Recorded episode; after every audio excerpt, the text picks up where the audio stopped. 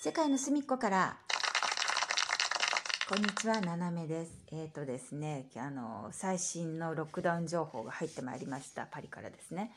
えー私今ちょっとね、南の方にいるので、えーパリとはちょっと違うんですが、私のいる地域はね、あの、ロックダウンかかってないんですよね。で、パリの方どうなってるのかなっていうことで、あの、まあ、いろいろ、あの、知り合いなんかとね、連絡取ってるんですが、まあ、1回目、2回目のロックダウンよりは気が楽だというね、あの、そんなにロックダウンって締めてる感じはないっていうことなんです。というのも、今回3回目のロックダウンはですね、えー自宅から半径10キロ以内、ね、10キロ以内に時間制限なしであの出歩けるっていうことで、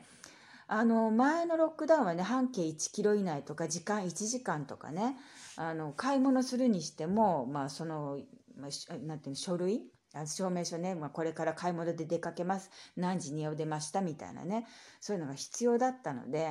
まあまあまあなんかあのこう世話しないというかですねもうドキドキしながら行ったり来たりしなきゃいけないっていうねことがあったんです。ただ今回に関してはそういうあの時間制限がなしということともう一つはあの18時まであの外出でそれ以降は外出禁止令っていうのが出てたんですがそれが19時からということになったんですよ。でなんで1時間ね後ろに行ったかっていうと3月の終わりにフランスは、えー冬時間から夏時間に変わるんです。で夏時間っていうのになるとまあ日本とフランスの時差で言ったら冬時間は8時間違うし、えー夏時間になると7時間7時間違うんですねだから日本の時間マイナス8から日本の時間マイナス7になるということでまあそれで19時からが、えーロックダウンあの外出禁止令っていうことで今までねもう6時までに買い物してとか6時までに家帰ろうとするともう結構ね世話しないですよね。だから会社ほとんどがテレワークにはなってますけどテレワークじゃない人ももちろんいるのでね。でそういう人たちがもうこの時間に行ってわっと同じ時間になっちゃったりとかね。だからまあそうそういう意味ではちょっと楽というか、まあ、気持ち的にねあの気が楽だっていうことだそうなんです。で私としてもですねあの本来ねあのロックダウンど真ん中であのパリに戻る予定だったんですよ。で、まあ、それをどうしようかっていうことで、まあ、いろいろいろんな人と連絡取り合ったんですが、まあ、ロックダウン明けまでどどのみちねそんなあちこち動けるわけではないからロックダウン明けまで帰ってくるなっていう帰ってこんでもいいよってそこにいたらっていうね感じでですねまああのじゃあそういうことであればっていうんでいろいろ手配をしてたわけですよ。まあ、ちっちゃい村なのでもう泊まるところも限られてるんで今の今いるところはもうあのその予定通りで出ないと次の人が来るらしいのでね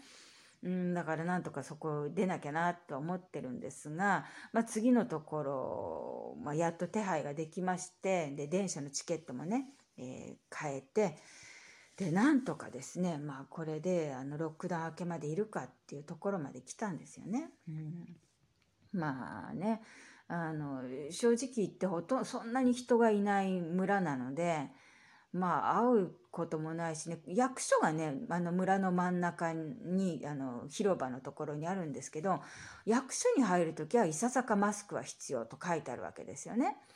でそれがレストラン3つぐらいああるはずなのが、まあ、全部閉まってるし当然ね。で1軒だけテイクアウトのお店があって、まあ、そこはもう外だからあの もう外ですよ。だから注文しといて電話でねおじさんにねこうあのあ今日のお昼何やる？とかね。うん、明日のパンお願いできる？とか言って、まあ、取りに行くっていう感じなので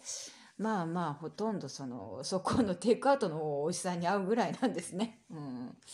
あとほとんど人ともすれ違いないし大体みんな車ですからね。ただねたまにねあの毎日一応午前中あの4キロぐらいこうブラブラとあの散歩に出るんです山の方にね。でそうすると、えー週末になるとやっぱり街からねこうハイキングというかね山歩きに来る人たちがいてもう完全装備ですよね。バッチリ。もうね何があっても大丈夫みたいな感じです。あのハイキハイキングウェアっていうの？をあの着て靴持って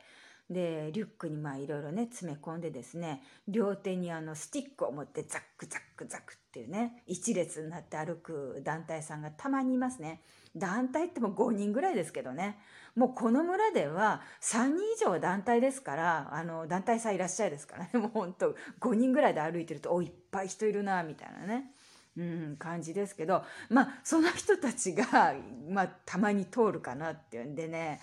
もうそんな私ら街歩きの格好でスラスラっと歩いてるわけ靴もそんなね普通の、まあ、スニーカーで。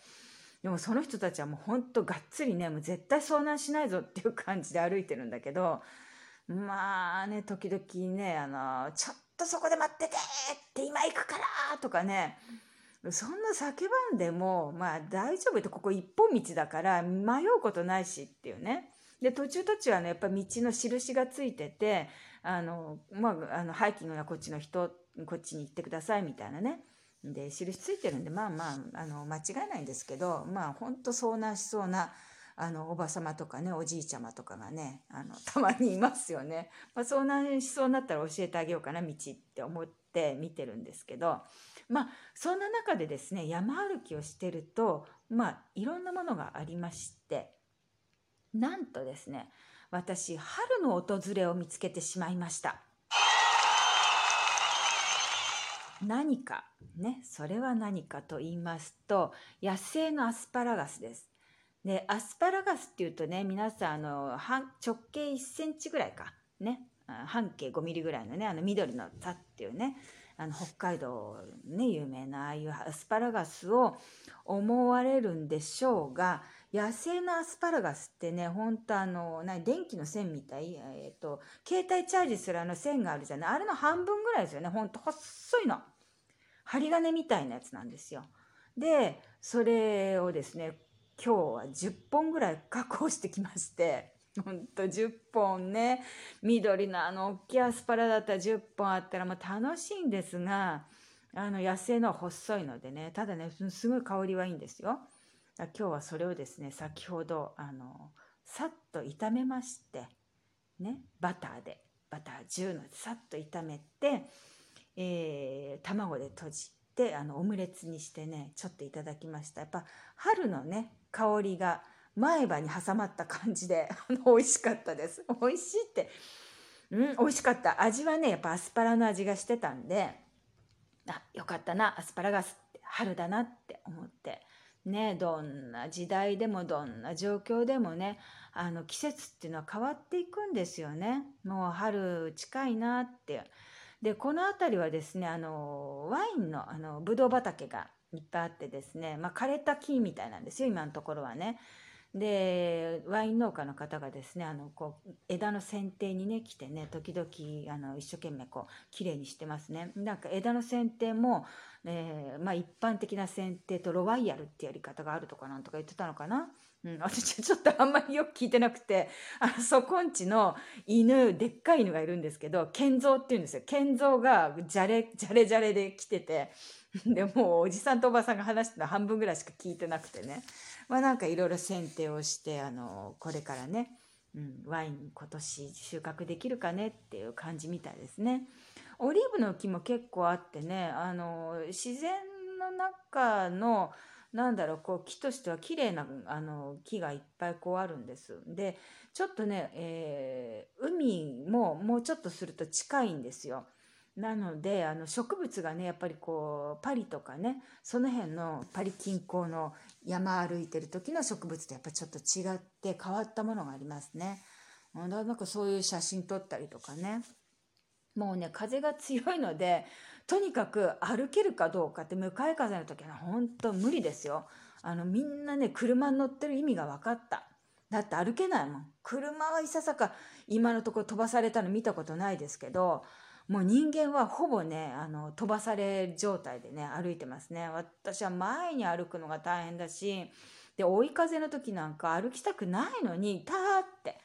うん、結構な体重あってもターってこう行っちゃうんで多分ねお相撲さんでもねそうなると思うあのね当たる面積が大きいからピュッて押されたりとかするんじゃないかなってちょっと想像しながらねそんな想像してどうすんのよみたいなね感じですけどね。まあそういったわけでですね、あのいろいろね、世界は大変ですけれども、春は近づいてきてます。一歩一歩ね、うん、皆さんもね元気で楽しい一日をお過ごしください。私も頑張ります。ななめでした。